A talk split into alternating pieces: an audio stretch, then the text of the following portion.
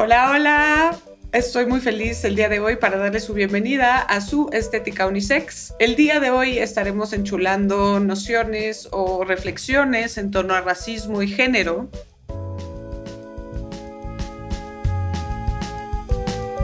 Estética Unisex con Jimena Ábalos. Una producción de Sonoro y Antifaz. Disponible en Spotify, Apple, Google o cualquier lugar donde escuches podcast. Para esto estoy muy feliz de que está conmigo mi querida Valeria Angola. Valeria, te dejo que te presentes. Hola Jimena, yo contentísima de estar nuevamente aquí en este capítulo de Estética Unisex.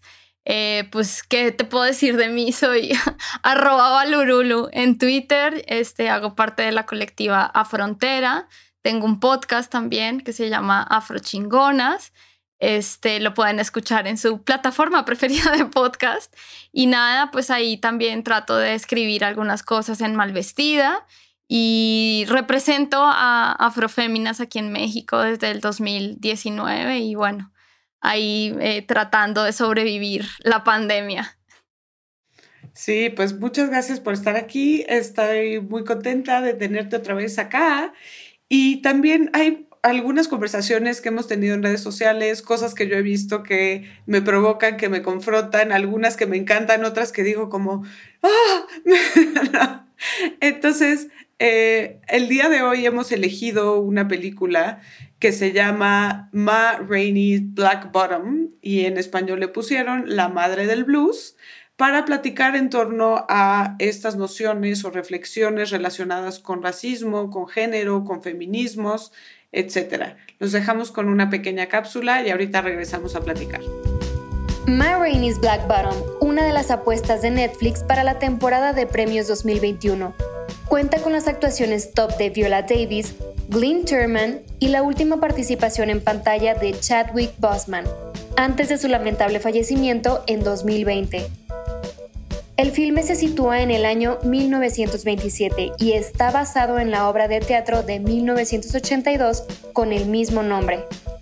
Ambas historias empiezan con Ma Rainey grabando una nueva producción discográfica en Chicago y transitan a través de las diferencias que la reina del blues tiene con su agente y su productor, en una disputa por el control y la posesión de su música. Entre los involucrados también se encuentra Livy, el trompetista de la banda que desea tener mayor protagonismo en la escala musical. Una película llena de música, drama y eventos históricos. My Rainey's Black Bottom ya tiene 125 nominaciones y 35 premios ganados. Me da muchísimo gusto estar aquí con mi querida Balu una vez más. Y hoy vamos a hablar de esta película que se llama Ma Rainey's Black Bottom, que como siempre en español le ponen unos títulos muy chistosos, que en este caso es La Madre del Blues, que efectivamente podremos tener una discusión sobre si Ma Rainey es la madre del blues, pero estamos situados en Chicago, 1927.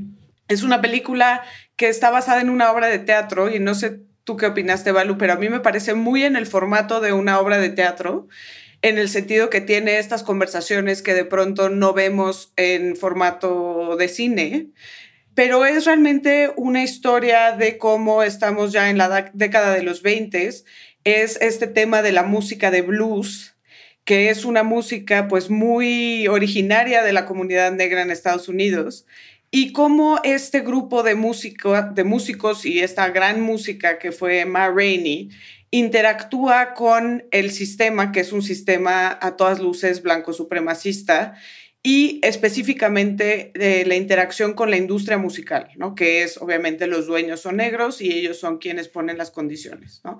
Entonces aquí podemos empezar hablando como de este racismo y explotación que aparentemente pues dejamos ya atrás la institución de la esclavitud, pero seguimos viviendo en este sistema profundamente racista y blanco supremacista, ¿no? Así es, Jimena. Pues a mí me gustó muchísimo la película, la verdad la, la disfruté bastante por la cuestión también de la música, ¿no? Escuchar este, esas canciones, también esas tomas. Y me gustó mucho que, que la película se desarrolla justamente como en un día de grabación, ¿no? Es lo que pasa durante una jornada de grabación en, en un estudio con toda la interacción entre los músicos, como Ma Rainey este, justamente era tratada, era percibida, ¿no? Me llama mucho la atención, claro que era una mujer este, bastante, digamos, extravagante. Bueno, también tengo que hablar del papelazo que hace Viola Davis.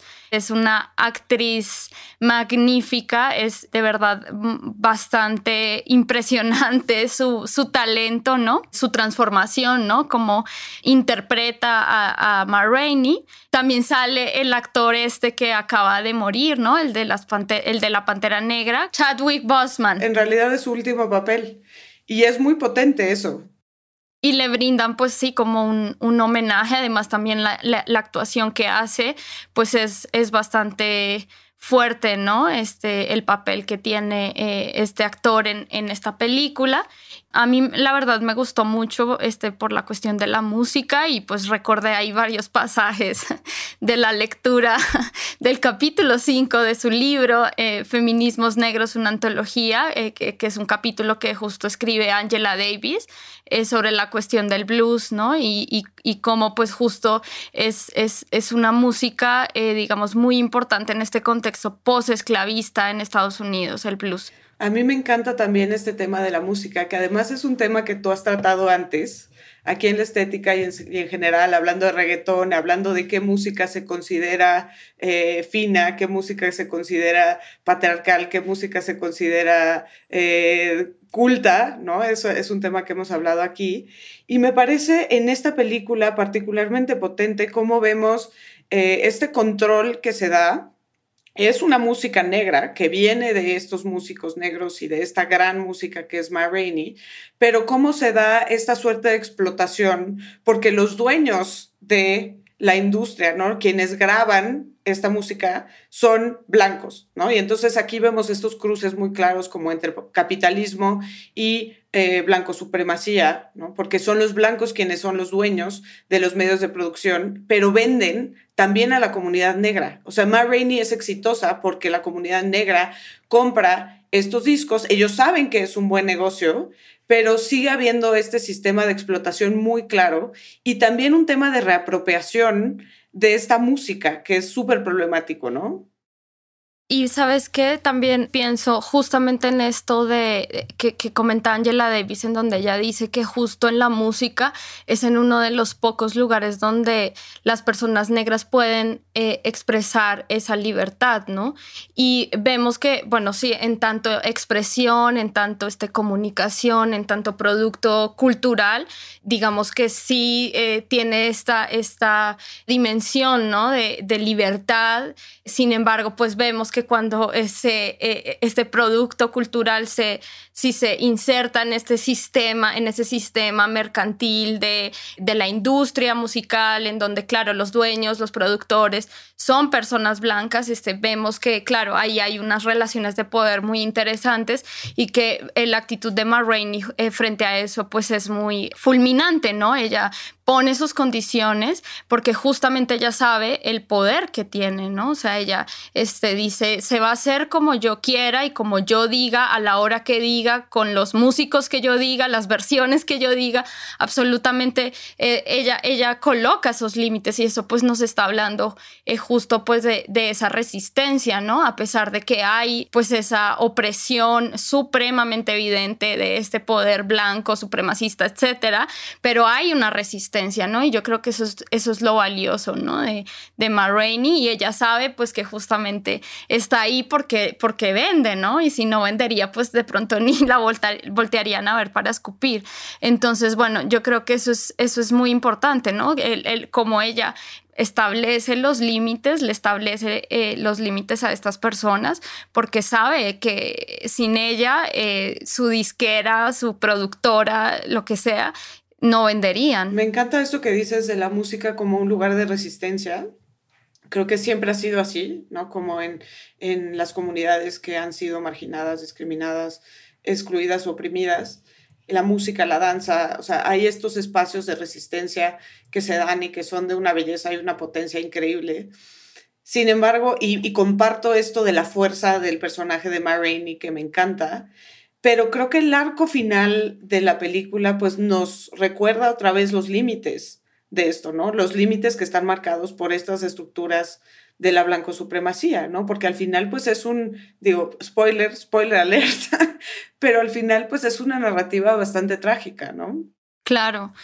Sí, es, es trágica y, y, claro, fíjate, como que un poco la sensación que tengo, y otra vez spoiler alert, es que justo cuando no se dibujan esos límites, y, aquí voy a sonar muy, muy rara, porque el personaje que hace Chadwick Boseman, ese personaje de, de este chavo, que también es un compositor muy talentoso, este, es joven, tiene muchísima energía, está como en un momento creativo muy potente, potente, el, al no dibujar esos límites, claro, no es su culpa y no quiero que se entienda así, este le regala, ¿no? Prácticamente sus, bueno, no, no se los regala, los, se los roba el otro, ¿no? Pero porque le hace falta. Se los roba, sí, hay que decirlo, se lo roba.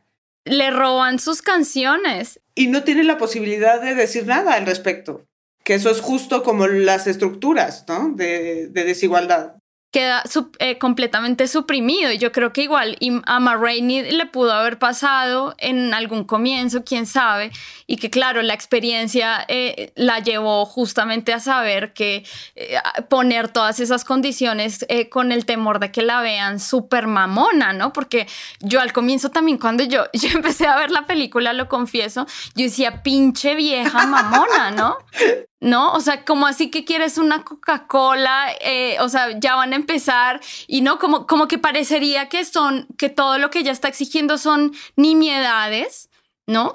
Que, eh, eh, que son berrinches, que son caprichos y no para nada son caprichos, ¿no? O sea, porque claro, entiendes que justo este, limitar esa, ese acceso que tiene el otro a, a participar y a compartir contigo, pues es una forma de, de contrarrestar pues esos límites de los que tú hablas. Y sí creo que esto que dices es muy importante porque siempre que en estos sistemas de opresión empieza a haber lugar para la otredad, de alguna forma, hay esta actitud como de, pero gracias por permitirme este pequeñito espacio, ¿no?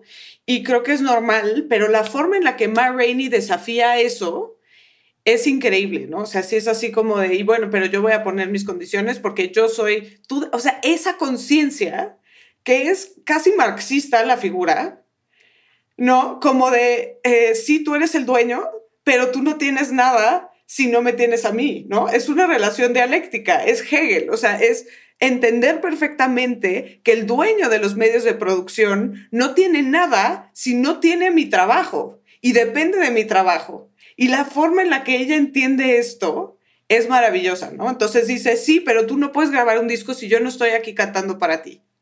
Entonces, creo que eh, cómo voltea esa dialéctica es muy interesante. Me interesa hablar porque me parece de una belleza increíble.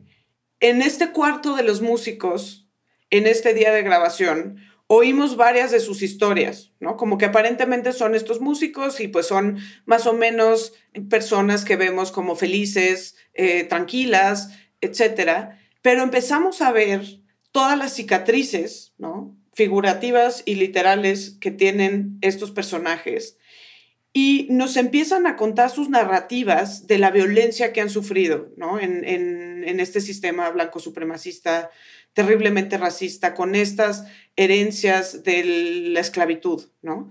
Y entonces vemos, me interesa en particular, hay dos relatos que me parecen súper importantes. Uno es del el personaje de Chadwick Boseman, pero otro es el que ahorita iremos ahí porque habla de violencia sexual y ya nos vamos con el tema de cómo la violencia sexual es distinta para las mujeres negras. Pero antes de eso hay uno que es casi metáfora del entretenimiento o de la industria del entretenimiento de la comunidad negra, ¿no? Hacia la comunidad blanca, de cierta medida, que es cuando uno de estos hombres nos platica que se queda varado en una estación de tren y que em, él era religioso. Y entonces lo empiezan a atacar. Ah, se le va el tren porque tiene que ir a un baño que era el baño de negros, que estaba súper lejos.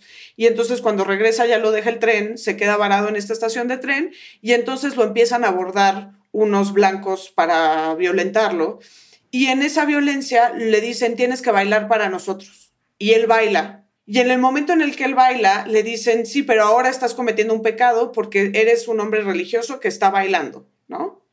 Y me pareció como una metáfora perfecta de esto que se sigue haciendo a las personas negras, en donde se busca que entretengan, pero no entretengas de una forma que yo no quiero que entretengas, porque entonces eres demasiado negro. No sé si me estoy explicando con esto, ¿no? Y lo vemos con muchas formas de entretenimiento, incluyendo cosas que tú has dicho sobre el reggaetón. No sé si te despierta un poco esta reflexión también.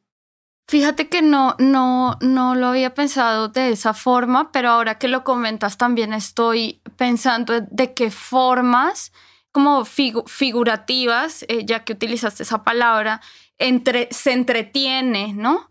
O entretenemos y que no justamente eh, tiene que ver con el hecho literal de, por ejemplo, bailar o cantar o este, no sé, hacer bromas, chistes, ser el comediante, ¿no? Que también es otro estereotipo por ahí circulando, ¿no? Claro, también estoy pensando en cuando eh, eh, ciertas personas negras son incluidas o somos incluidas dentro de ciertos círculos, como claro, se espera, se tiene como una expectativa, ¿no? Sobre el comportamiento que eh, debemos tener o que debemos guardar.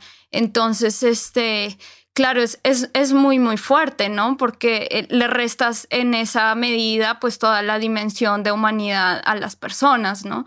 No permites que eh, sean como son y cuando son como son, este, te decepcionan. Te decepcionan porque tú estás esperando un estereotipo racista. Justo, eso, esa fue la reflexión que me, que me despertó este pasaje, ¿no? Bueno, ahora que comentas también todo esto, como está este diálogo también entre el personaje de Chadwick Bosman y, el señor que me parece que es, un reverendo o, fue reverendo en la película. Y, o era una persona muy, muy religiosa, y, y cómo también empiezan a tener esta discusión sobre Dios, ¿no? Este, cómo eh, se dan estas dos posturas sobre Dios, como Dios no existe, porque tengo un dolor tan grande, ¿no? Pasé algo eh, tan fuerte con respecto al racismo y Dios no estaba ahí para salvarme, para auxiliarme. Claro. ¿Y dónde estaba Jesús en ese momento? Y el otro es muy, muy creyente, ¿no? El otro es muy... Y ahí también hay una diferencia, pues, generacional muy interesante, porque, claro, el, el chavo, este Chadwick, que es el, el personaje de, de este actor, pues es muy joven, ¿no? Este, y eh, en esa medida pues también es muy blasfemo, ¿no? ¿no? conoce mucho de la vida, entonces le parece pues muy fácil pues insultar también, eh, digamos, a, pues a sus mayores, ¿no? Yo lo veo así, pero claro, como hay esta, esta, este, este debate, ¿no? También ahí adentro que vemos que eh, justo entre los músicos y entre las personas negras, pues hay esta heterogeneidad, ¿no? De posturas. Sí, esa parte me parece súper valiosa. Y también me recuerda pues que la religión también ha sido un lugar de resistencia para la comunidad negra, ¿no? Y el gospel y todo esto, eh, pues también hay una parte ahí que ha sido refugio y resistencia eh, ante la blanco supremacía, ¿no? Por supuesto. Fíjate que yo estaba revisando, eh, justo me regalaron hace poco un libro que tiene como una compilación de los discursos de Martin Luther King y para mí han sido este, supremamente hermosos, divinos, porque justamente pues hablan de la potencia del amor, del el prójimo, ¿no? Este, de la compasión, etcétera, y pues todo esto con una dimensión política muy fuerte que justamente pues claro, o sea, si uno lo revisa en contraposición a ciertas posiciones feministas, dirían, no, la religión es para gente bruta, ¿no? Es para gente lo, lo, civilizado, lo emancipado realmente es el ateísmo. Y pues no siempre es así, ¿no? O sea, vemos también en la vida pues de muchos eh, líderes eh, del movimiento negro, pues que esa religiosidad ha estado muy, muy presente. También en Malcolm X, también en, bueno, en Harriet Tubman. Eh, no sé si sabías que a Harriet Tubman le decían Moisés porque ella había sufrido un golpe en la cabeza y este, tenía como una serie de visiones visiones, este, sí, episodios ahí como que ella decía, me estoy comunicando pues justo con, con Dios, ¿no? Con, con ese poder espiritual que no está aquí presente en esta, en esta materialidad. Entonces creo que eso es supremamente importante, ¿no? Este, esa parte eh, espiritual, religiosa, que, que, pues que a veces eh, algunas mujeres cuando entramos al feminismo, se la rechazamos, ¿no? Decimos, no, aquí ni Dios, ni patria, ni ley, ni nada. Pero bueno, volviendo un poco a la, película, me interesa esta narrativa del personaje de Chadwick Boseman, en donde él parece como un tipo súper feliz, súper coqueto, eh, está ligando con esta chava, eh, se compra sus zapatos amarillos que para él son un símbolo como de ya la armé, ¿no? Eh, dice, yo ya voy a tener mi propia banda, tengo mis propias composiciones. Lo vemos como este, esta narrativa quizás esperanzadora, hasta que a lo largo de la película, otra vez spoiler alert, él se va rompiendo, ¿no?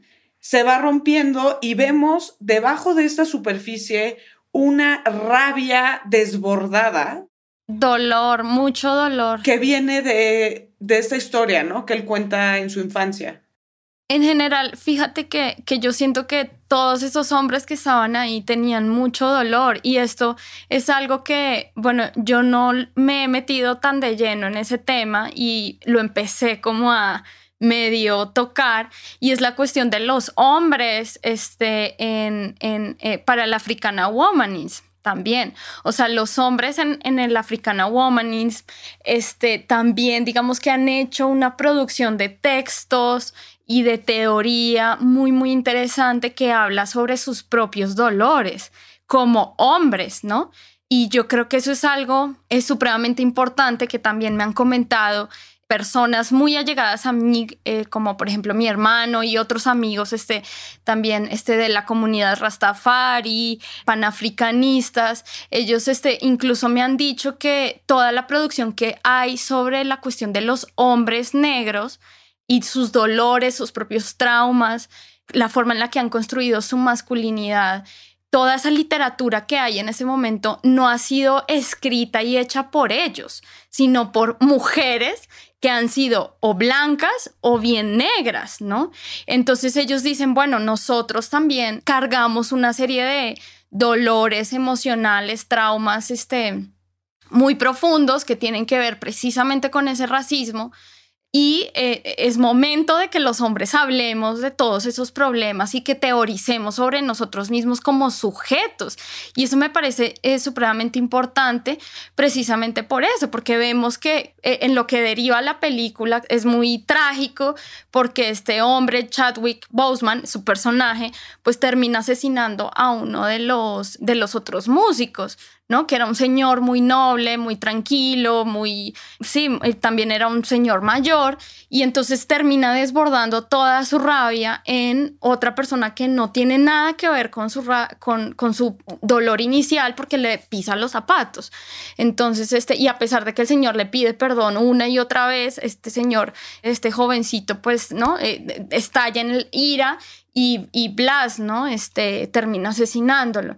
Entonces, claro, es, ajá, como entender, digamos, estas acciones violentas, ¿no? De los hombres negros insertas en, en, en, una cantidad de traumas y de dolores muy, muy profundos que no han sido trabajados, eh, que no ha habido, pues digamos, una reparación tampoco en términos estructurales para las comunidades negras, ¿no? Y que hay demasiado dolor que puede, pues claro, desbocarse en, en acciones tan violentas como asesinar a una persona o, no sé, violentar a otras personas en el camino, ¿no? Entonces yo creo que sí eh, es súper importante, pues, este trabajo que están haciendo otros hombres negros reflexionando sobre esas violencias que ellos mismos han recibido, ¿no? Y no solamente como llegar y decir desde cierta posición feminista, decir es que todos los hombres son violentos, ¿no? Sin entender que abajo hay un trasfondo muy, muy complejo que no nos hemos dado la tarea a, entender. Creo que esto que dices, Balu, es fundamental porque cuando vemos esta película, quizás la primera reflexión es como, bueno, pero es que Ma Rainey no habla tanto, ¿no? No está tanto al centro de la narrativa como estos músicos hombres, ¿no? pero creo que parte de la reflexión que me despierta es justo esto que dices, como de la importancia de escuchar estos dolores, como de entenderlo dentro de lo estructural, ¿no? Y creo que en ese sentido me recuerda desde luego a este texto que acabo de estudiar con las alumnas, que es el Combahee River Collective, eh, que es este texto de 1977 de esta colectiva de feministas negras lesbianas que dicen, nosotras trabajamos con los hombres a partir de un diálogo, ¿no? A partir de eh, conocer que el racismo nos atraviesa a todas y todos, ¿no? Entonces, en ese sentido, hay una reflexión en el Combahee River Collective en el sentido de que el feminismo blanco eh, tiene muchos puntos ciegos hacia las mujeres negras, pero también la lucha antirracista tiene algunos puntos ciegos hacia las mujeres negras, ¿no? Pero bueno, habla justo de la importancia de que no me voy a aislar de los hombres o no voy a, dejar de, de, ser parte de esa comunidad. Exactamente, sí, yo creo que esto es súper importante porque es algo que, bueno, a mí me, me, han criticado muchísimo y yo en algún momento en una de mis bombas de Twitter escribí que el racismo que vivían los hombres negros nos afectaban a, nos afectaba a nosotras, ¿no? Este, o sea, créeme que si, por ejemplo, a mi hermano le llegara a pasar algo, este, si tuviera alguna situación en, en donde vive, con la policía, con las eh, autoridades migratorias, etcétera, a mí, por supuesto que me afectaría, ¿no? Porque es mi hermano, ¿no? O sea, no es el, el, racismo que vive él, le afecta solo a él, ¿no? Me afectaría a mí, que soy su hermana, a mi mamá, que es su mamá, a mis tías, que son sus tías. O sea, esto es como muy bobo eh, de decirlo, pero es como estamos conectados de forma colectiva, comunitaria, ¿no? A su misma vez eh, yo supongo que si a mí me llegara a pasar algo, ¿no? Aquí en México, no sé, que, que, alguien se quisiera pasar de lanza conmigo, que eh, no se me violaran o me hicieran algo eh, muy violento, que pasara por esta condición, esta situación machista que vivimos en, diariamente aquí en México, ¿no? Este, yo estoy segura que esa situación afectaría a mi papá, ¿no? A mis tíos, a mis primos, a mis hermanos, porque estamos juntos, somos una familia y cómo me vas a decir que no. Y yo lo pienso también cuando eh, eh, ciertos feminismos este, ponen el grito en el cielo, cuando hay eh, señores o padres de familia, hermanos, primos, que van a marchar, ¿no? A las marchas este, feministas y, y dicen, no, no pueden estar hombres porque este, no es de ellos. Y claro que es de ellos, ¿no? Porque son sus hijas, son sus familiares y ellos tienen muchísimo este derecho de estar ahí, ¿no? Y de, y de reflexionar. Y otra cosa también muy interesante que, dicen algunos hombres negros eh, con respecto a esto del Africana Womanis es que ellos también viven violencia de género. O sea, esto, es, esto parece como que, que, que yo estoy diciendo que el, la violencia de género al revés, ¿no? Eh, y parece un desatino. Tengo muchas cosas que decir, ahorita quiero que, espero recordarlas todas. La primera es que justo esto que dice sobre cómo esto afecta también a los hombres, creo que es muy patente en la narrativa de este personaje Levi, que es el personaje de Chadwick Boseman, cuando él habla del impacto que sufre en su niñez ante la violación masiva de su mamá, que un día su papá estaba tratando de salir adelante, había comprado un pedacito de tierra, etcétera, y un poco en sanción de ser un negro insolente, eh, vienen a su casa cuando su papá no está a violar a su mamá, ¿no? Que es una historia devastadora y de él como niño reacciona, ¿no? Esta historia me habla justo de, porque vemos su dolor, el daño que le hace a él esta historia, ¿no? Que desde luego tenemos toda una reflexión en torno a la violencia sexual y cómo la violencia sexual ha sido un arma eh, no solo del patriarcado, sino de la blanco supremacía, ¿no? Cómo las mujeres negras han resentido de manera particular la violencia sexual desde todos los tiempos y cómo también han creado espacios de resistencia ante ese tipo de violencia sexual. Pero también esto que me dices sobre los distintos espacios, como cómo podemos resentir esto, me habla muchísimo de estas violencias de género y violencias sexuales que sufren los hombres negros. ¿No? ¿Por qué? Porque la violencia de género y la violencia sexual es un arma particular de dominación Sí, totalmente. Y, claro, la primera vez que yo escuché este argumento, que seguramente fue hace algunos años, salté en el cielo, pegué, pegué el grito en el cielo y dije, ¿cómo puede ser posible? Esto no sucede. Y sí, o sea, realmente este, yo creo que sí hay muchos casos documentados en los cuales se habla que también históricamente los hombres fueron dominados, controlados a partir de la violación, ¿no?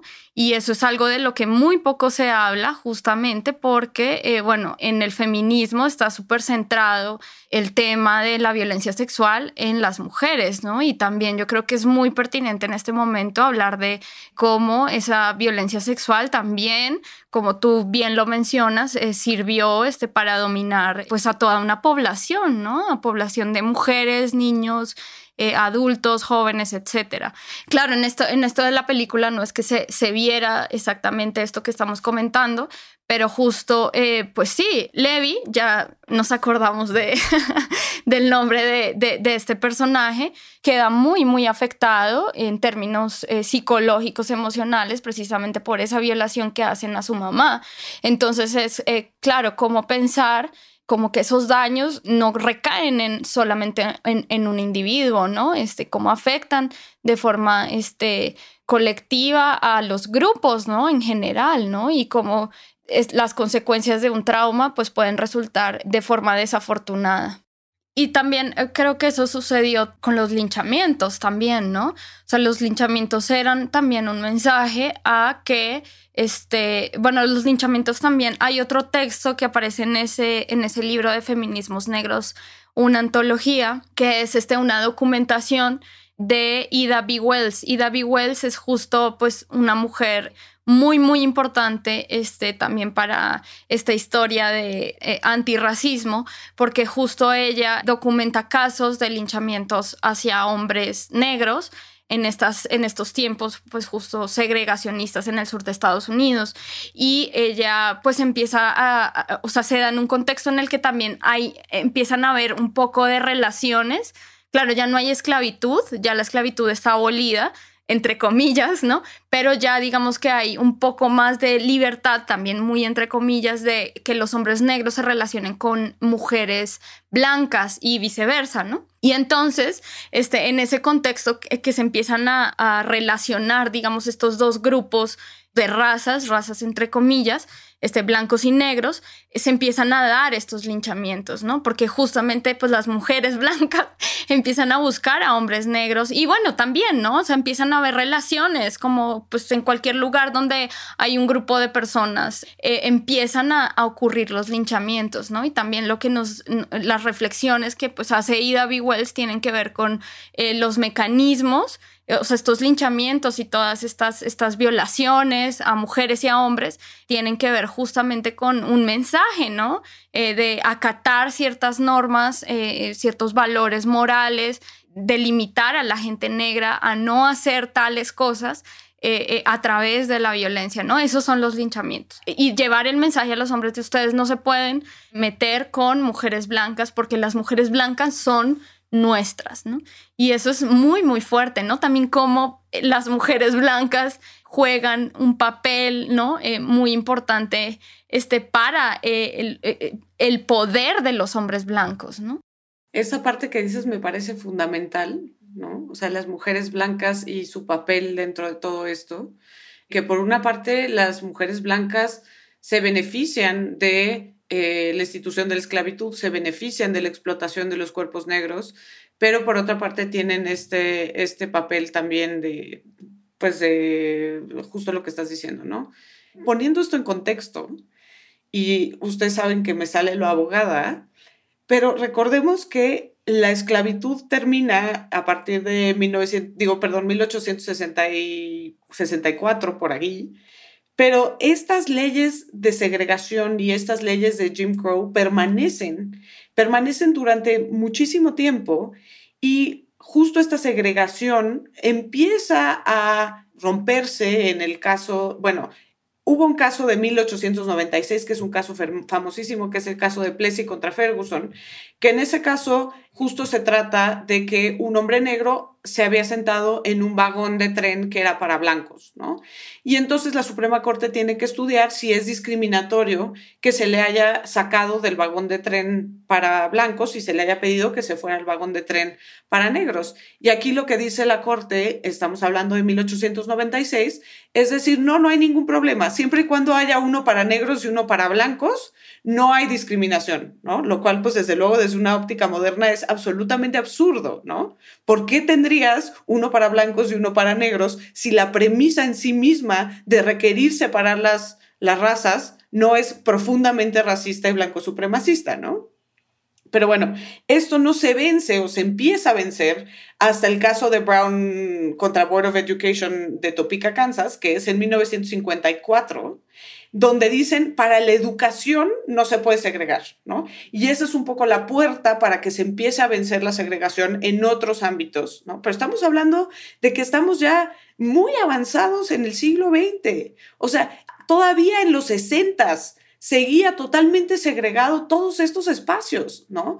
Entonces, sí realmente estamos hablando de un sistema, lo vemos en la película en los 20, pero es un sistema donde muy recientemente, de verdad, muy recientemente, estábamos en un sistema absoluto de dominación, de segregación, etcétera, ¿no?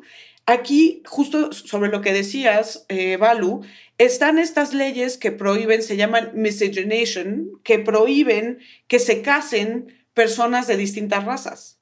¿Y cuál era el objetivo de estas, eh, de estas leyes? Precisamente esto, ¿no? Mantener la pureza de la raza de alguna forma, pero también mantener este estatus de las mujeres blancas como eh, propiedad de cierta manera, de eh, los hombres blancos, ¿no? Y esto no se vence hasta el caso muy famoso de Loven contra Virginia, que es de 1967.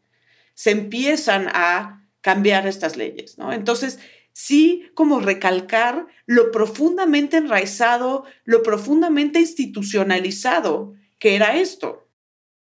No, y fíjate, Jimena, que, que, que lo pensamos mucho desde Estados Unidos este, pero en mi familia hay un caso, este, justo lo, recordé porque aquí atrás está la fotografía de mis abuelos.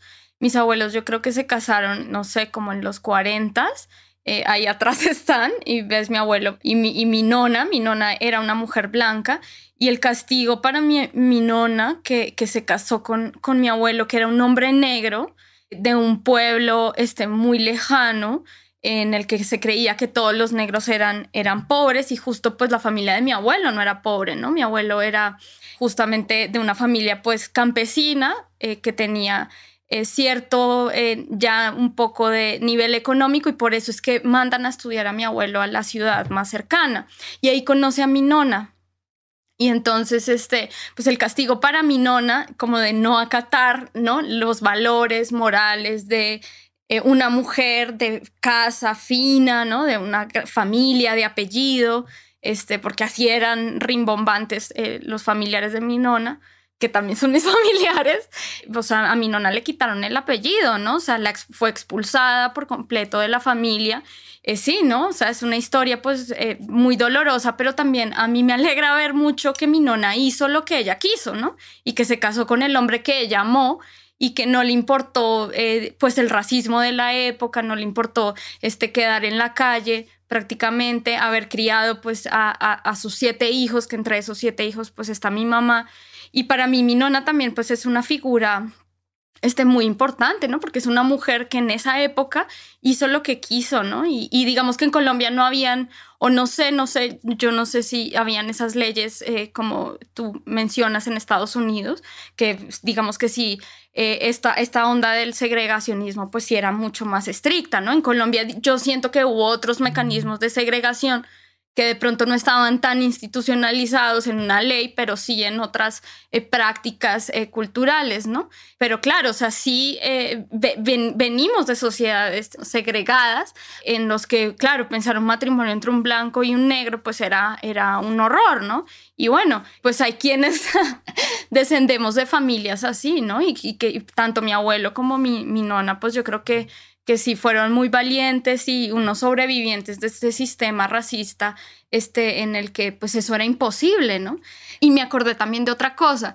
Angela Davis, hay un capítulo muy bonito de ella en, en Mujeres, Raza y Clase que habla sobre, eh, ella dice, la abolición de la esclavitud de, las cárceles y también de, la esclavitud es una verdadera causa de las mujeres. Y ella cuenta este, cómo muchas mujeres eh, blancas, digamos, se comprometieron de una forma real y no desde el síndrome de la salvadora blanca, eh, o del Salvador Blanco, sino de una forma real con la, con la causa antirracista, como metiendo a niños en la escuela. Eh, ajá, tú eras una maestra blanca que dabas clase y decías, voy a traer a una niña, dos niñas, tres niñas. Eh, a mi clase, ¿no? Voy, y rompían esas leyes y como también fueron encarceladas, como también fueron este, sancionadas en, en sus comunidades, contaban también ahí que el señor de la farmacia dejó de venderle a la maestra que hizo eso, porque eh, cómo era posible que esa, o sea, todas las formas de sanción sociales y también eh, legales, penales, no sé el término, este, a las mujeres que se atrevieron a hacer ese tipo de cosas, ¿no? Entonces creo que también es muy valioso de resaltar, o sea, hay quienes, hay mujeres blancas que se alinearon ¿no? al sistema y que fueron este, cómplices de este sistema racista, pero hay quienes se rebelaron, ¿no? Y que también se comprometieron de una forma muy genuina con lo que a ellos les parecía injusto. Creo que tienes razón y algo clave de lo que has dicho justo ahorita. Bueno, primero gracias por compartirnos esto de tu familia. Me parece un tesoro. Gracias. Eh, y me encanta esta complejidad que describes como de que la expulsaron, que la sancionaron de alguna forma, pero también son mi familia, ¿no? Y cómo eso puede coexistir y cómo lo que rescatas es como esta resistencia de tu nona y la elección de hacer lo que ella quiso. Y, venir de ahí me parece como súper lindo. Es duro aceptar esas dos partes de la historia, ¿no? Porque también eh, hay personas muy malintencionadas que y claro, me buscan mi pariente blanco, ¿no? Para deslegitimarme y decir, tú no puedes hablar, tú no eres una negra verdadera porque tú tienes ancestros blancos. Y, y sí, ¿no? mi nona pues era, era una señora este, de familia italiana eh, con mucho dinero que después por cosas de la vida perdieron todo su dinero y creo que mi nona se rió de ellos y dijo, jajaja, ja, ja, ustedes que eran unos creídos ahora ya no tienen nada. Pero claro, es, es duro venir de ahí y hacer las paces también con ese linaje y, y, amar y bueno, también odiar. No te voy a decir que yo los amo a todos, pero conozco muy poco de esa familia. Claro, mi conexión está mucho más con mi abuelo Angola, pero pues sí, esas, esas son las contradicciones de las que hacemos parte y de las que vivimos. Esa es la historia también un poco de, pues de nuestro continente, ¿no? De, de ese encuentro entre estas muchísimas culturas. Entonces tampoco, pues mira, a mí tampoco me, me, interesa reivindicarme como una negra pura de sangre, porque creo que eso también es racista, ¿no? Entonces, y yo no creo que, que eso me quita legitimidad para hablar de racismo y reflexionar y etcétera, ¿no? O sea, creo que que en parte todos pues tenemos ancestros de muchos lados, entonces también es como poco honesto no reconocerlo. No, y a ver, o sea, la supremacía, la blanco supremacía te va a catalogar como negra porque eres otra edad. O sea, lo digo en estos términos, no específicamente a ti, sino hablando precisamente sobre este caso de Plessy contra Ferguson eh, de 1896. Era un señor que decía, yo solo soy un octavo negro. Para la blanco supremacía es negro, porque eso es la mirada de otra edad, ¿no? En Estados Unidos el one, one drop, one tear, no sé qué, rule, algo así, que es una gota que una gota ya, ya estás manchada, ¿no? Y pues sí, entonces está, está cañón, está muy cañón también hacer contrapeso a, pues dentro del propio mundo, no quiero decir negro, pero sí antirracista, también hay como una búsqueda de una pureza que pues que a mí me parece muy complicada de encontrar, ¿no? Este, bueno, por lo menos a mí en lo personal, ¿no? Ya los demás pero bueno, también hacerlo política me parece súper, súper complicado. Terminamos en la película de mi vida. No, no, pero me encanta, me encanta esto y es lo que se trata de esta nueva estética unisex, ¿no? También aterrizarlo como en el cuerpo y en nuestras historias y en nuestras experiencias. eh, me parece que es súper, súper valioso. Sobre esto que dices del el papel de las mujeres blancas, eh, esto obviamente me interpela y creo que me habla mucho como de que si realmente eres alguien que quiere estar en la lucha antirracista, tienes que pagar costos por eso. Que eso es algo que siempre decimos a los hombres, ¿no? Que quieren ser aliados feministas y que quieren ser eh, traidores del patriarcado. Ajá, ¿estás dispuesto a pagar los costos, no? Y entonces, pues aquí me lo echo al lomo también, ¿no? Que, que tienes que estar dispuesta a pagar ciertos costos, ¿no? Como estas mujeres que cuentas en este texto de Angela Davis, ¿no? Me interesa, sin que agotemos el tema hoy, que nos vayamos a esto, porque a mí me encanta esta antología de feminismos negros que tú has citado, me encanta el, el Combahee River Collective que habla de, de estas feministas negras, lesbianas en los setentas, me parece que es un texto muy valioso porque justo habla de no solamente es el patriarcado, sino que es el capitalismo, el imperialismo, el racismo. Estos son los sistemas de opresión que tenemos que vencer y no vas a vencer nada si solamente te fijas en el patriarcado, ¿no?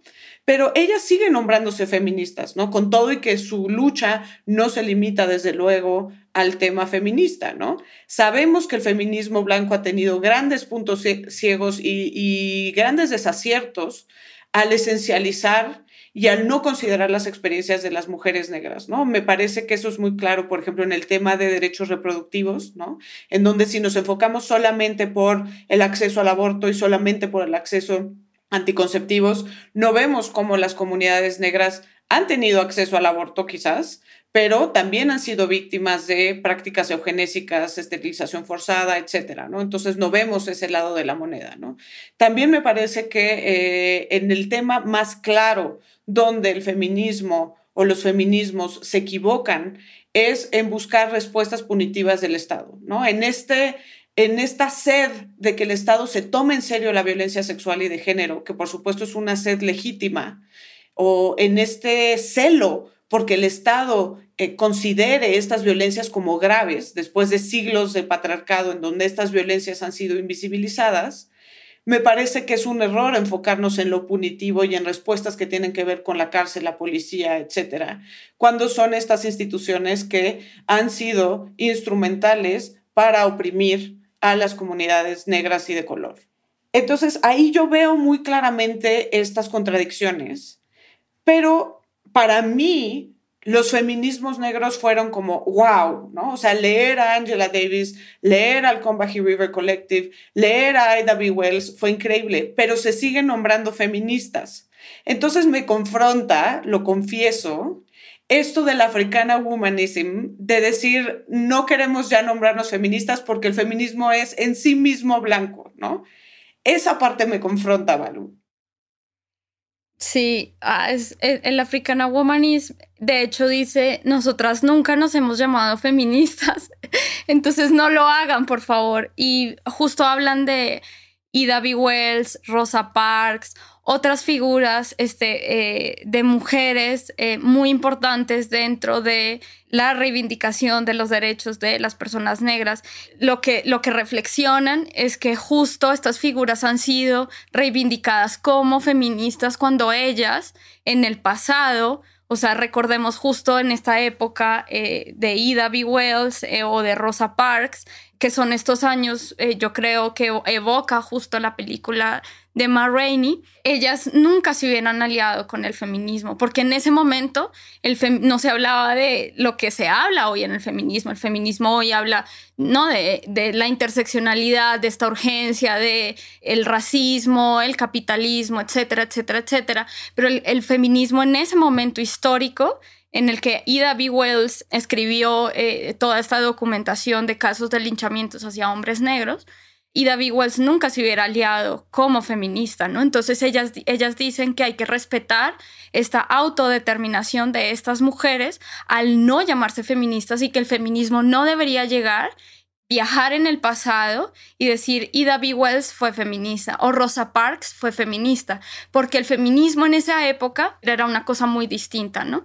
por estos precisamente puntos ciegos que nombras. Para ellas, para la Africana Womanism, es ineludible este, el hecho de que el feminismo haya, digamos, reivindicado en la época de los sufragismos, el derecho de las mujeres a votar, digamos, imposibilitando u obstaculizando el hecho de que los hombres negros pudieran votar, ¿no? O sea, recordemos que este momento histórico es supremamente importante, este, porque las eh, mujeres hubieran podido hacer las sufragistas hubieran podido hacer una alianza con los hombres y pedir ambos, ambos votos, ¿no? Y hicieron lo contrario, aliarse con eh, los conservadores, la supremacía blanca, para negar la posibilidad del voto de hombres negros, ¿no? Entonces, para ellas esto es inolvidable y no porque haya un rencor que no pueda ser superado o haya un odio, un dolor, sino también porque ellas dicen que eh, el feminismo justamente al ser separatista, eh, al tener una agenda muy marcada, el hecho de que tú te enuncies como una feminista implica que tú te alinees como a esa agenda, ¿no? Eh, perdón, esto es lo que me confronta más quizás. O sea, si, si necesariamente, o sea, porque entiendo perfectamente toda esta parte, entiendo lo problemático que puede llegar a ser, pero si tanto hemos defendido que no es un feminismo monolítico, ¿no?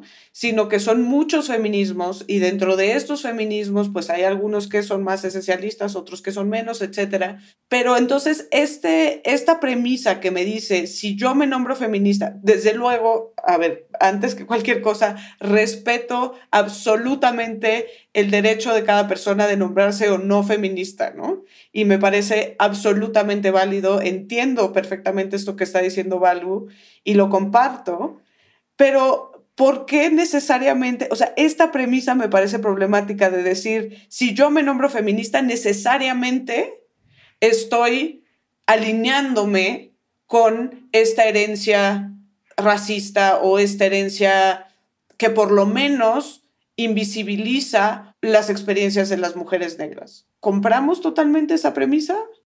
Pues mira, por otra parte, o sea, creo que hay muchos, muchos puntos en los cuales ellas no están de acuerdo con el feminismo y ellas reivindican justo su derecho a no nombrarse feministas y que eso no implique, digamos, un compromiso frente a la violencia o a la desigualdad de género. Ellas dicen, nosotras rechazamos la categoría y creemos que el debate sobre las categorías que se han utilizado históricamente para nombrar las luchas de las mujeres negras es importante, ¿no? Este, porque justamente ella dialoga con un texto de Patricia Hill Collins, en donde Patricia Hill Collins este, habla como en general de los rasgos distintivos del pensamiento negro de las mujeres. Y Patricia Hill Collins dice como los términos no son importantes. Realmente tú le puedes decir feminist o black feminist o African feminist o womanist o africana womanist. Y, y, Patricia Hill Collins dice, dice, no importa, ¿no? Estos son los rasgos distintivos de las características, digamos, fundamentales, esenciales de, ese, de esa forma política de organizarse y de, eh, hacer cosas. Pero justo las Womanist, que es una de ellas, que yo revisé hace poco y que escribí un texto en, eh, que se publicó en Malvestida, Valecia Watkins y Valecia justo dice, bueno, sí hay que discutir sobre esas formas, que las mujeres han decidido cómo denominarse, porque hay quienes han rechazado profundamente denominarse así. Hay quienes sí lo han hecho y está bien, ¿no? Pero hay quienes no, y entonces a las que no, no podemos decir que son feministas cuando ellas tenían una determinación frente a esa categoría de feminista. Otra cosa importante que me parece, o sea, yo el feminismo negro, a mí me, gusta mucho y también he aprendido mucho de ahí. Sin embargo, a mí el feminismo negro no me gusta tanto. ¿Por qué? Porque yo siento que el feminismo negro ha caído un poco también en esta onda de voy a utilizar un, término que utiliza un, amigo eh, muy cercano y con el que estoy conversando últimamente, y es que patologiza a las masculinidades negras, ¿no? Tú logras ver, este, no sé, de pronto que Bell Hooks este, escribió un texto y a mí todo el mundo me habla de Bell Hooks cuando digo eso, ¿no? Ella escribió un texto que habla sobre que todos podemos ser feministas y que, eh, que, digamos que lo, sexista, digamos, se puede proyectar eh, más allá de la, del hombre, ¿no? Que hay mujeres que también pueden reproducir todos estos valores sexistas. Pero al final, Bell Hooks ha hecho un poco lo mismo que han hecho eh, ciertas feministas blancas, ¿no?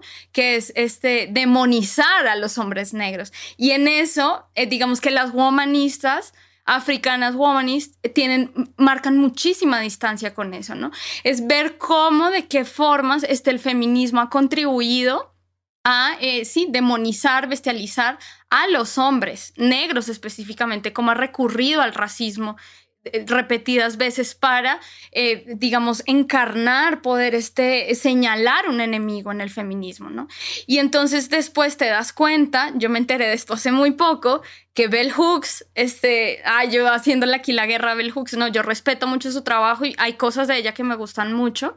Eh, hay cosas que no, como esta, donde ella declara que los cinco de Central Park, ¿no? De la serie de Netflix de When They See Us, que ellos sí fueron culpables. Esto es muy complicado porque vemos, y yo lo veo todos los días, Jimena, este, con feministas negras en las redes sociales, que eh, se la pasan eh, haciendo generalizaciones eh, sobre los hombres negros, ¿no? Y entonces ya no es tan cierto como este, este manifiesto de, de, la colectiva Río con Bají, que es muy potente, a mí también me encanta, ¿no? Este texto me parece muy vigente además luchamos con los hombres, con el sexismo y contra el racismo, ¿no? Y parece que es mentira, porque al final este, estamos repitiendo un poco estos, eh, estas narrativas discursivas de este feminismo que pretenden bestializar al hombre y no encontrar una solución para sanar, para reconciliar, para reparar, etcétera, etcétera, etcétera, ¿no?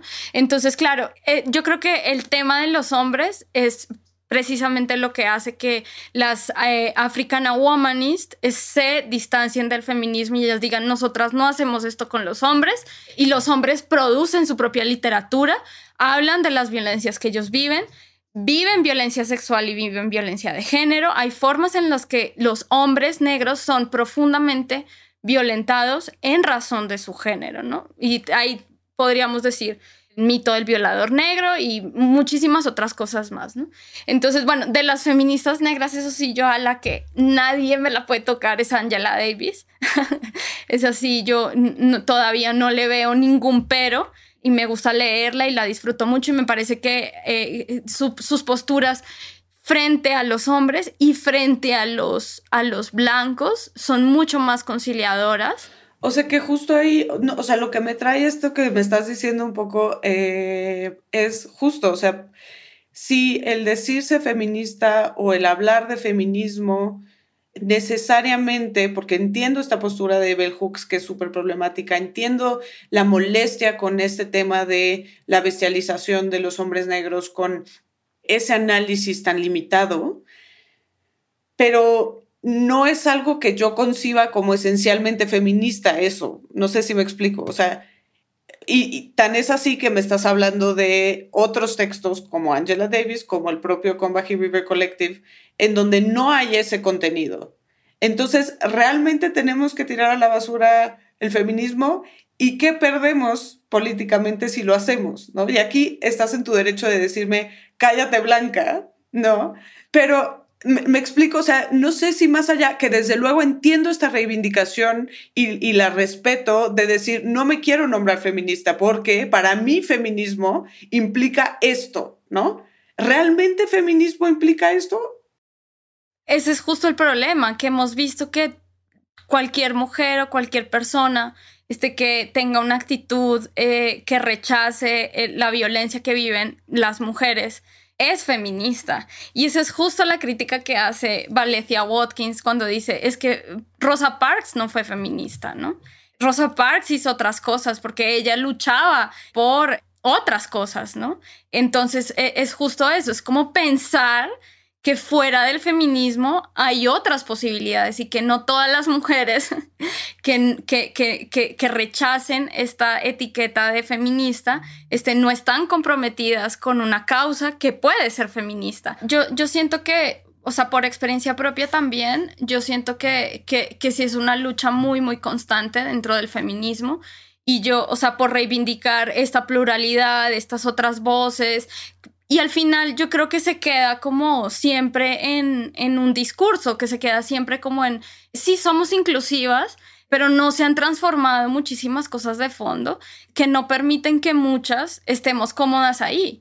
Y yo en lo personal, este, porque he entendido muchas cosas y porque también me cansé de estar explicando por qué es importante el racismo, por qué es importante una, eh, una lucha anticapitalista, eh, etcétera. Yo también me cansé de estar explicando este, adentro por qué los hombres pueden ser feministas. Me cansé, me cansé, simplemente también tiene que ver con eso y con que que yo no me determine como feminista también está diciendo muchas cosas sobre la la política que quiero hacer.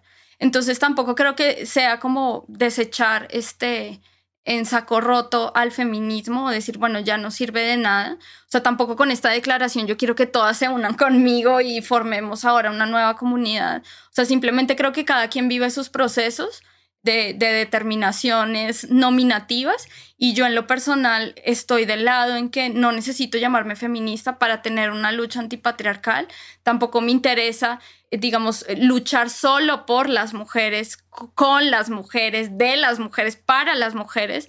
O sea, eh, creo que mi sujeto político en ese momento de mi vida se descentró de las mujeres, ¿no? Ahora, yo no podría hablarte de un sujeto político para mí, para lo que estoy haciendo específico, pero yo sí propongo un cambio, ¿no? Un cambio en el que los eh, grupos racializados nos encontremos este, mejor, ¿no? Y sobre todo a mí la crítica más importante que me parece es el hecho de que eh, las feministas, en nuestro afán de buscar mujeres en el pasado, colonizamos, entre comillas, el pasado de ciertas mujeres que igual que yo hoy en día eh, estoy diciendo no me quiero llamar feminista, ¿no? Y eso yo creo que hay que tener mucho cuidado. Por ejemplo, las mujeres o las personas que escriben historia del feminismo, ¿no? Que de pronto nos vamos así a mil años para atrás y decimos, ay, Ana Caona era feminista, ¿no? Y Ana Caona pues ni siquiera conocía el término, no conocía ¿no? De pronto el feminismo en esa época ni siquiera existía.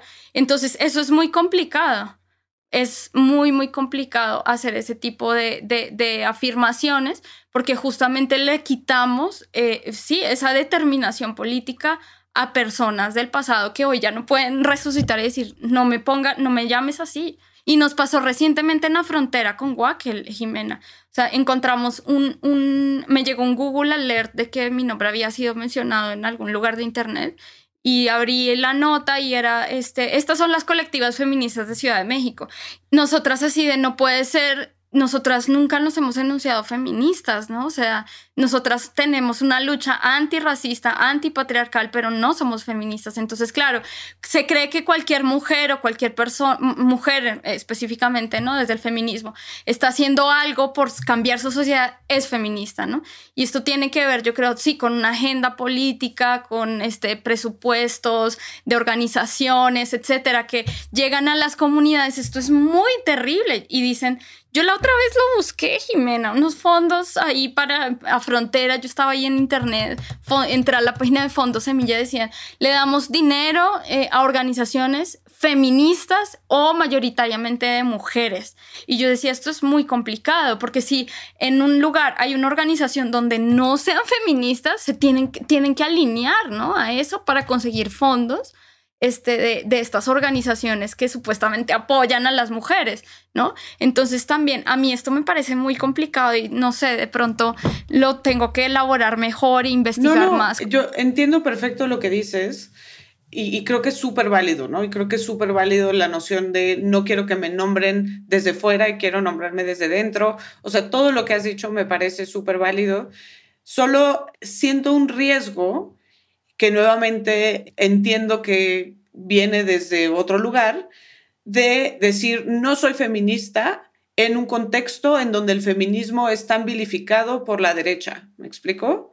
Siento un riesgo en decir, eh, no me voy a nombrar feminista independientemente de si comparto o no estos postulados potencialmente racistas, ¿no?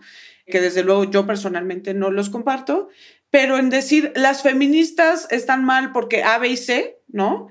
Me parece que quizás es un error volver a colocar al feminismo como un monolito, ¿no? Incluso en un tuit que tú hacías ayer, que comparto 100% tu postura, en donde dices que las feministas buscan esencializar el tema de las, las diferencias biológicas, ¿no? Y eso es algo pues contraproducente, que es como tirarse un balazo en el pie. postura con la que no puedo estar más de acuerdo, pero lo enuncias como una postura feminista. Y pues eso es un feminismo como muy chiquitito con el que mi feminismo no tiene nada que ver, ¿me explico? Entonces el decir las feministas hacen esto me parece que vuelve a caer en volverlo a hacer como un, un, monolito y algo que no tiene estos distintos matices. Y esto que tanto hemos reivindicado como de no es un feminismo, sino que son muchos feminismos. Y que eso si lo lee un machito conservador eh, tal, dice, ven, hasta las propias feministas se están, se están pegando unas a otras, ¿me explico? O sea, siento como este costo político como de, de esta reivindicación, que desde luego me parece válida, ¿no? Claro, sí, entiendo, entiendo tu preocupación, la entiendo mucho. Y no, o sea, y decirte que yo no sienta que, yo no siento que las causas eh, por las cuales este, luchan los feminismos este, sean inválidas. O sea, yo creo que justo, pues también es una realidad, ¿no? O sea, la realidad.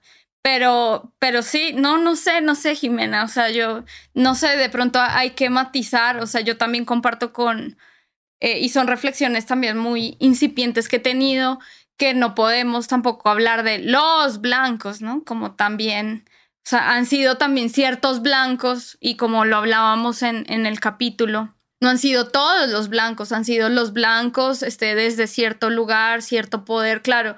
Este, una cosa es muy diferente, este, cómo eh, hemos podido reproducir en cierta medida todos esos aspectos este, del racismo, del poder. Este, pero bueno, o sea, yo ando en esa reflexión ahorita, quizá pueda sonar así, pero, pero también pienso que, que, que, que, que, todo esto de los feminismos y todo eso, este, ha sido, pues sí, como intentos eh, por, este, matizar un poco, eh, digamos, lo que, lo que es el feminismo. Discúlpame, tengo esa sensación en este momento. O sea, siento que, que sí, que el feminismo es, es uno y que es muy hegemónico y que han habido otras voces que han intentado decirle a ese feminismo, no, no, no, no es por aquí, vente por aquí, no sé qué. Y claro, mi idea no es borrar, digamos, esos intentos históricos de muchas corrientes. Y yo diría, en lo personal, diría que la única corriente, y aquí sí puede ser otra, otra generalización muy peligrosa, que ha problematizado un poco más el tema, en especial de los hombres, ha sido el feminismo decolonial, ¿no? Porque, como te decía, ni siquiera el feminismo negro. Y en esa medida, el feminismo negro se vuelve como, ajá, como que pareciera que se, hace parte de ese gran feminismo este justo que pretendió rechazar. Entonces repite un poco lo mismo. Y creo que ha pasado con sí con otras este corrientes. Sin embargo el decolonial yo diría que sí es como el que claro ha intentado problematizar un poco en, en su complejidad el tema de los hombres no mientras que el negro como que todavía ahí como que yo siento que tiene puntos ciegos como dices tú entonces, sí, esa es mi sensación ahorita. O sea, quizá nos podemos encontrar en otros seis meses y yo te diga otra cosa. Y creo que eso es lo importante de, de, conversar, ¿no? Porque y cambiar de opinión y poder debatir y ver también, preguntar y sin tener que insultarnos y desear bloquearnos en Twitter. No, y a mí me encanta platicar de esto, me encanta como justo construir, debatir, problematizar y pues también me parece súper válido, ¿no? Cuestionar todas estas cosas desde el lugar del que lo haces y, poder decir sí, pero también hay esto en común, ¿no? Que es algo que tú también tuiteabas el otro día, como de eh, hay cosas en común desde donde podemos partir, ¿no? Que me parece como súper interesante y súper valioso. Entonces, bueno, eh, todo esto para decir que eh, Ma Rainer no la vamos a nombrar feminista, nunca jamás. Por favor, absténganse. este, pero bueno, podemos hablar de ella como esta figura de resistencia y de, y de quizás reivindicación ante el sistema blanco supremacista en Estados Unidos, ¿no? Sí, por completo, sí. Ma Rainey es, es una gran figura y les recomendamos que vean la película porque está súper chido. Ojalá la hayan visto antes, si no ya la embarramos. Y Valu, gracias por venir. Este, siempre me encanta hablar contigo. Me parece que todas las cosas que dices eh, me provocan, me interesan, me apasionan. Y entonces, siempre bienvenida a la estética unisex. Estética Unisex, con Jimena Ábalos. Una producción de Sonoro y Antifaz. Disponible en Spotify, Apple, Google o cualquier lugar donde escuches podcast.